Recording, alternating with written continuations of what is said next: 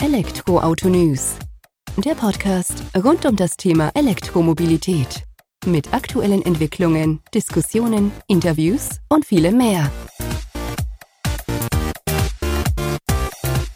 Servus und herzlich willkommen bei einer neuen Folge des Elektroauto News.net Podcast. Ich bin Sebastian, freue mich, dass du diese Woche wieder eingeschaltet hast, wenn wir uns mit dem Thema E-Mobilität beschäftigen.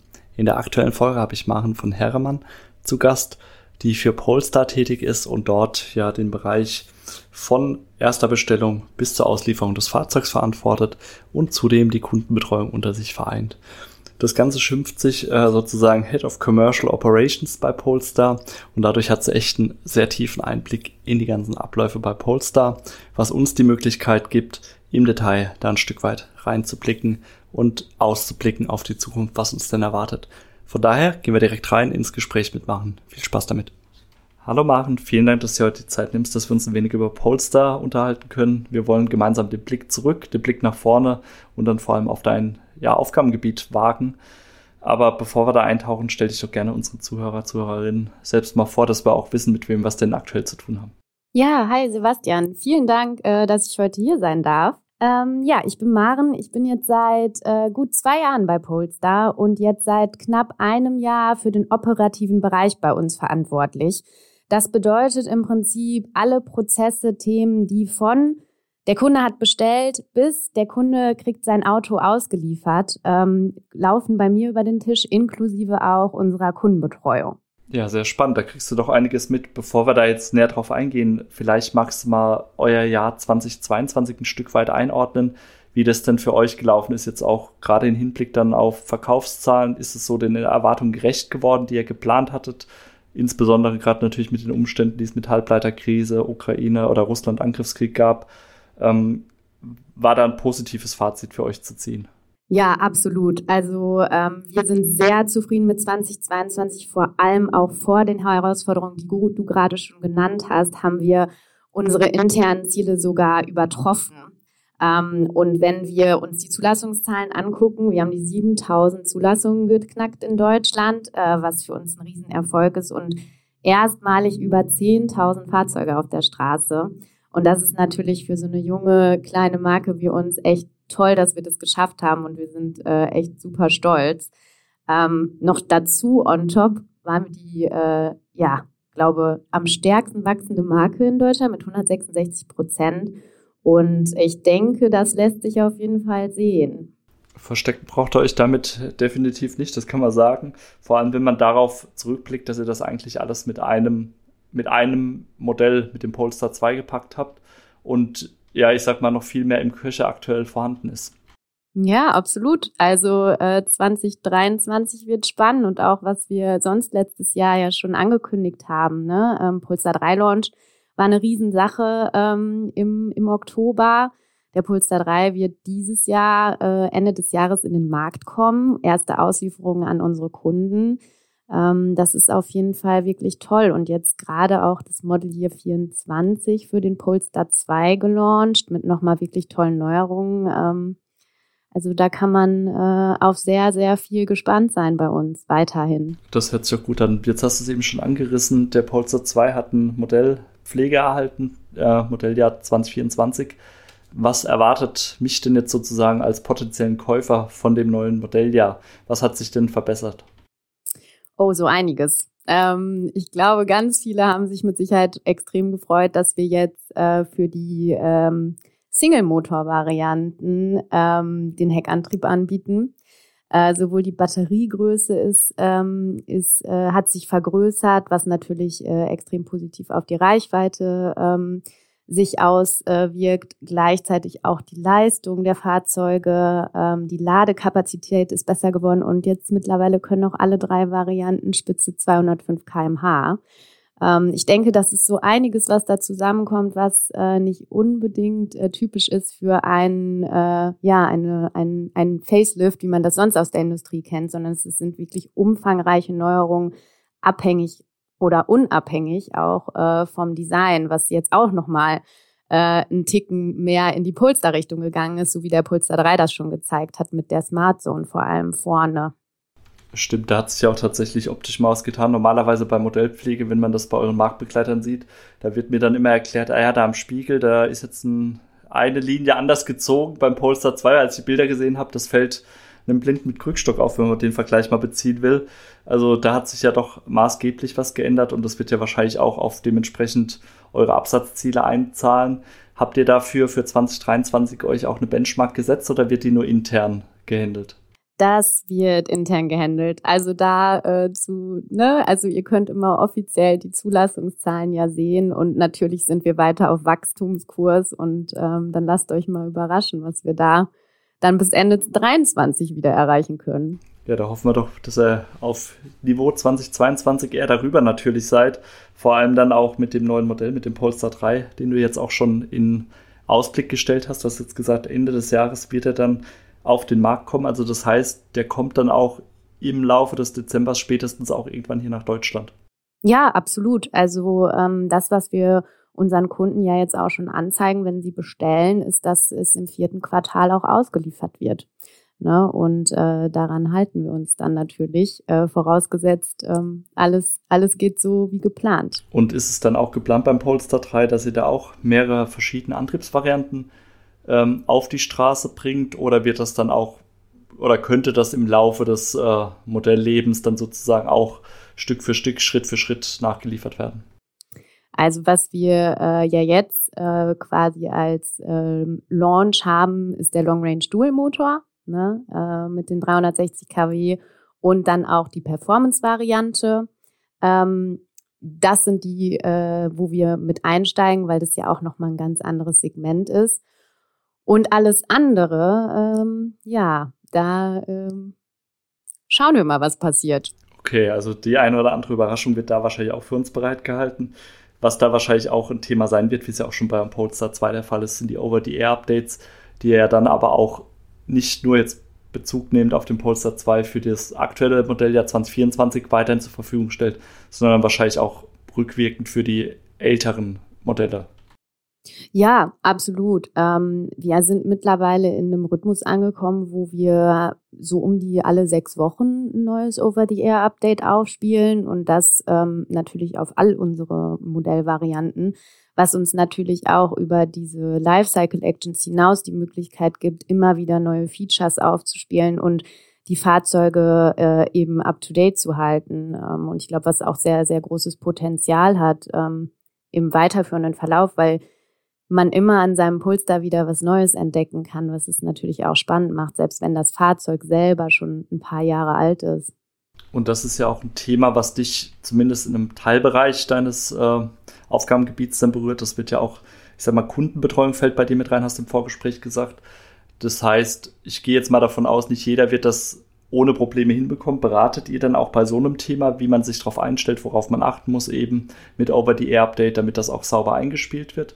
Oder funktioniert das tatsächlich problemlos? Also, wir planen natürlich so, dass es alles absolut problemlos funktioniert. Wir wissen, in der realen Welt gibt es immer mal wieder Themen, wo man Hilfe benötigt äh, wo, oder, oder wo irgendwas nicht so läuft, wie man sich das vorstellt. Und dafür sind, ist unsere Kundenbetreuung da. Und das ist auch ein richtig tolles Projekt, was wir äh, letztes Jahr angegangen sind. Wir haben nämlich jetzt ein internes Team hier tatsächlich bei uns in Köln sitzen. Ähm, es sind um die 17 Leute, die halt wirklich rund um die Uhr ähm, für unsere Kunden da sind, bei denen unsere Kunden anrufen können, ähm, sich per E-Mail melden können oder auch chatten können. Und äh, da kommen auch sehr viele Anfragen, äh, was das Infotainment zum Beispiel angeht oder Over-the-Air-Updates. Und da äh, ist es mittlerweile wirklich super gut möglich, auch ähm, über Telefon eben Anleitungen zu geben und unsere Kunden zu unterstützen, dass das dann auch problemlos funktioniert. Sehr spannend. Jetzt ähm, vom Bestellprozess bis zur Auslieferung hast du ja gesagt, ist so das Kerngebiet deiner Aufgaben. Magst du uns da vielleicht nochmal abholen für diejenigen, die mit Polster noch nicht in Berührung standen? Was für eine Art von Möglichkeiten zur Bestellung bietet ihr? Macht ihr es nur online, im Laden? Gibt es da Preisunterschiede? Was für eine Linie fährt der Polster? Einfach, dass wir da nochmal einen Einblick drauf bekommen.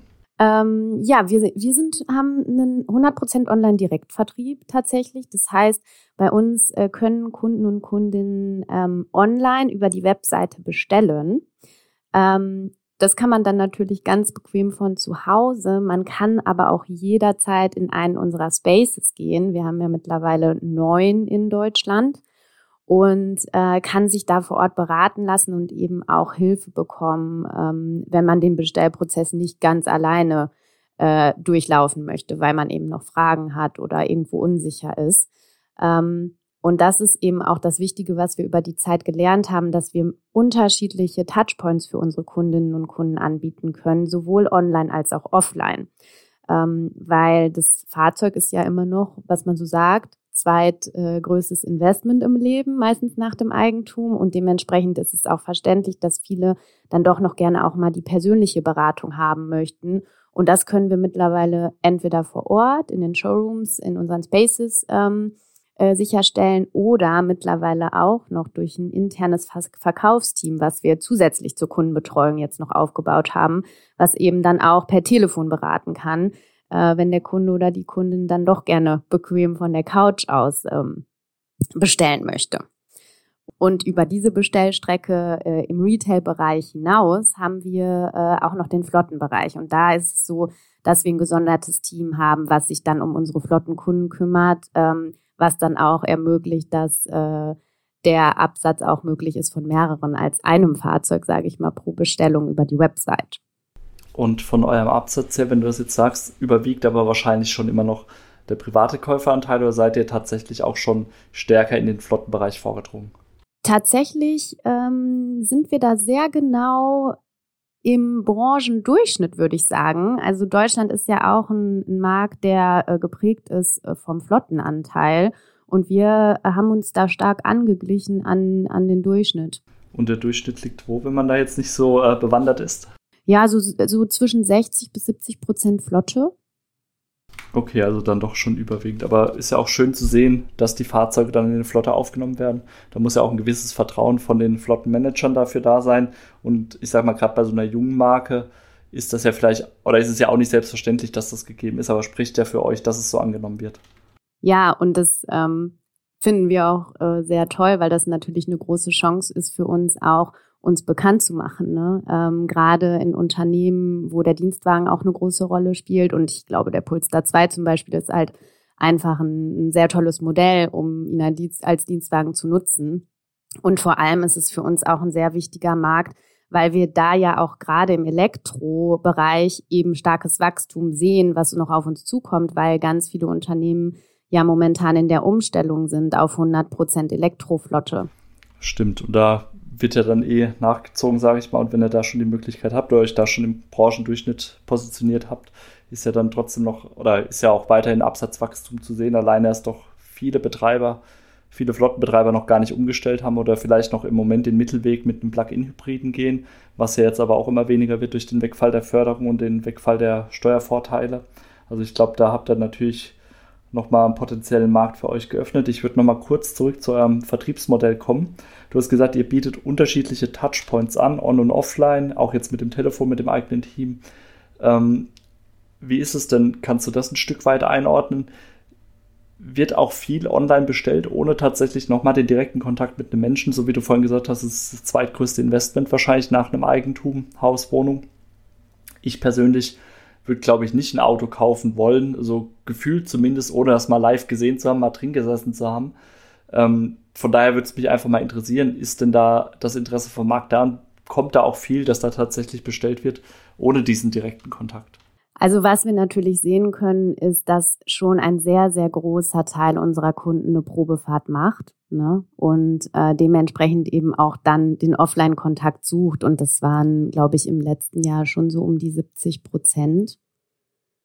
Auf der anderen Seite heißt es ja dann, dass trotzdem in fast ein Drittel dann tatsächlich ja auch nur online bestellt, ohne diesen Kontakt zu suchen, was ich jetzt auch schon sehr viel finde. Ja, genau. Und ich denke, das ist auch darauf zurückzuführen, dass wir uns ja auch mittlerweile im Markt als Marke auch etabliert haben und der Polestar 2 jetzt auch schon einige Zeit unterwegs ist ne? und man auch eventuell den mal auf äh, freier Straße gesehen hat oder durch Bekannte ähm, und dadurch ja auch mit der Marke in Berührung kommt und dann auch mit unseren Produkten. Das stimmt. Also ich muss gerade für uns hier sagen, da sind ja eher weniger E-Autos unterwegs hier in der Nähe von Heidelberg Aber äh, was man dann doch mit am meisten sieht neben Tesla ist tatsächlich Polestar, wo ich dann wahrnehme. Und das ist jetzt nicht mal so dieses subjektive Empfinden, weil ich nur euch kenne, sondern wir haben ja relativ guten Überblick. Aber das nehme ich doch des Öfteren wahr, dass sie es mal an der Ladestation nehmen. Also hier habt ihr es schon mal geschafft gefühlt. Das freut mich zu hören. Ich muss auch sagen, ich bin äh, immer noch sehr begeistert, äh, wenn ich Polestar äh, in freier Wildbahn sehe, muss ich echt sagen. Ähm, von daher freut mich, dass das auch in anderen Regionen mittlerweile so ist. Und ähm, in dem Sinne baut oder plant ihr noch den Ausbau weiterer Spaces? Du hast jetzt vorhin gesagt, ihr habt neun Spaces. Mir ist jetzt äh, Frankfurt-Stuttgart bekannt. Berlin habt ihr, glaube ich, noch einen. Seid ihr da auch in der Planung 2023 auch dort nochmal Schritte neben dem neuen Modell zu gehen? Ähm, was die Spaces angeht, die neuen, die sind jetzt mittlerweile sehr gut in Deutschland verteilt ähm, und bilden da sehr gut unser Retail-Netzwerk ab. Äh, wo wir dieses Jahr dran arbeiten werden, sind die Übergabezentren, ähm, sodass wir hier auch überall, sage ich mal, dem Polestar Premium-Anspruch gerecht werden können. Das sind unsere sogenannten Handover-Center. Wir haben da letztes Jahr schon in Düsseldorf, Hamburg, in Karlsruhe und in Köln ähm, die ersten eröffnet. Und dieses Jahr werden dann noch München, Frankfurt und Berlin folgen. Und wo unterscheiden die sich jetzt von so einem Space? Das heißt, im Space kann ich eure Marke, euren eure verschiedenen Modelle sozusagen erleben, kann die haptisch anfassen, kann mir da einen Überblick äh, darüber verschaffen, aber das sind dann nicht die Orte, an denen dann auch das Fahrzeug ausgeliefert wird. Ja, korrekt. Genau, das Handover Center ist dann tatsächlich ähm, unser ja, Übergabezentrum in dem Sinne, wo ich zur ähm, Abnahme des Fahrzeugs hingehen kann, wo äh, in einer Polestar-Umgebung ähm, auch geschulte Mitarbeiter von uns eben eine ganz detaillierte Fahrzeug Einweisung geben und so auch nochmal eine besondere Customer Experience schaffen können, nämlich dass der Kunde direkt auch nochmal mit uns in unserer Marke in Berührung kommt, mehr äh, kennenlernen kann und vor allem auch äh, sehr detailliert an äh, das neue Fahrzeug herangeführt wird und ähm, alle Fragen dann äh, direkt bei der Übernahme beantwortet werden können. Und ähm, Darf man fragen, was der Grund dafür war, dass ihr das sozusagen voneinander getrennt habt? Weil ich sag mal, beim klassischen Automobilhändler kennt man das ja. Der hat seinen Showroom und dann kriegt er, wird da auch das Fahrzeug ausgeliefert und ihr trennt das jetzt bewusst sozusagen. Genau, weil dann der Space und unsere, unser Space-Personal sich ganz auf die Interessenten konzentrieren kann. Und die Spaces sind ja auch alle in Innenstadtlage gelegen ähm, und sehr zentral. Und äh, dementsprechend ähm, sind die Handover Center mehr darauf ausgelegt, dass wir natürlich auch mehrere Fahrzeuge zur gleichen Zeit an die Kunden bringen können. Die Kunden können dort einfacher, sage ich mal, von der Infrastruktur hinkommen. Ähm, es ist ein bisschen großzügiger und es ist auch skalierbar in dem Sinne, weil wir ja mit unserem Wachstum auch noch nicht am Ende sind. Stimmt. Also gerade der Ansatz, wo du jetzt sagst, mit der zentralen Lage, die ihr tatsächlich habt, da muss ich gerade an Stuttgart denken, das ist ja mitten in der Stadt dann sozusagen. Da kriegst du es halt dann nicht hin, äh, fünf, sechs Fahrzeuge oder mehr am Tag dann äh, zu übergeben, ohne da Chaos zu verursachen. ja, das könnte unter Umständen sein, ja. Von daher vollkommen nachvollziehbar. Das heißt aber, du hast ja jetzt gesagt, da sind dann geschulte Mitarbeiter, die geben eine komplette Fahrzeugeinweisung. Aber wenn dann der Kunde, Kundin im Nachgang nochmal Fragen hat, da wäre dann wieder die Kundenbetreuung über verschiedenste Kanäle der richtige Ansprechpartner. Ja, genau, richtig.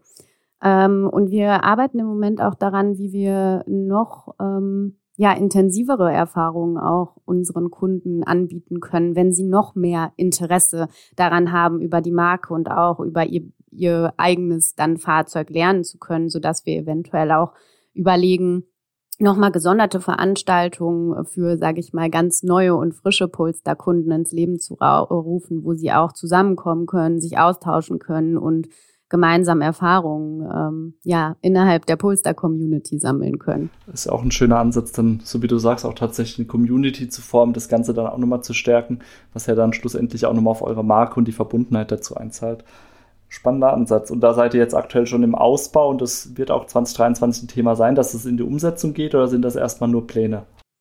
Wir arbeiten jetzt ganz gezielt mit unseren Spaces zusammen, was wir dieses Jahr so umsetzen können. Und ähm, da könnt ihr sehr gespannt sein. Da wird noch so einiges passieren. Da sind wir auf jeden Fall drauf gespannt. Von daher erstmal vielen Dank, Machen, dass du uns da so ein ich sag mal, rundum Schlag über Polestar oder um Polestar gegeben hast. War sehr interessant, die Einblicke. Und wir sind gespannt aufs Wachstum dieses Jahr und können uns dann vielleicht im Laufe des Jahres oder Ende des Jahres nochmal austauschen. Danke für deine Zeit. Sehr, sehr gerne und danke äh, an alle für euer Interesse.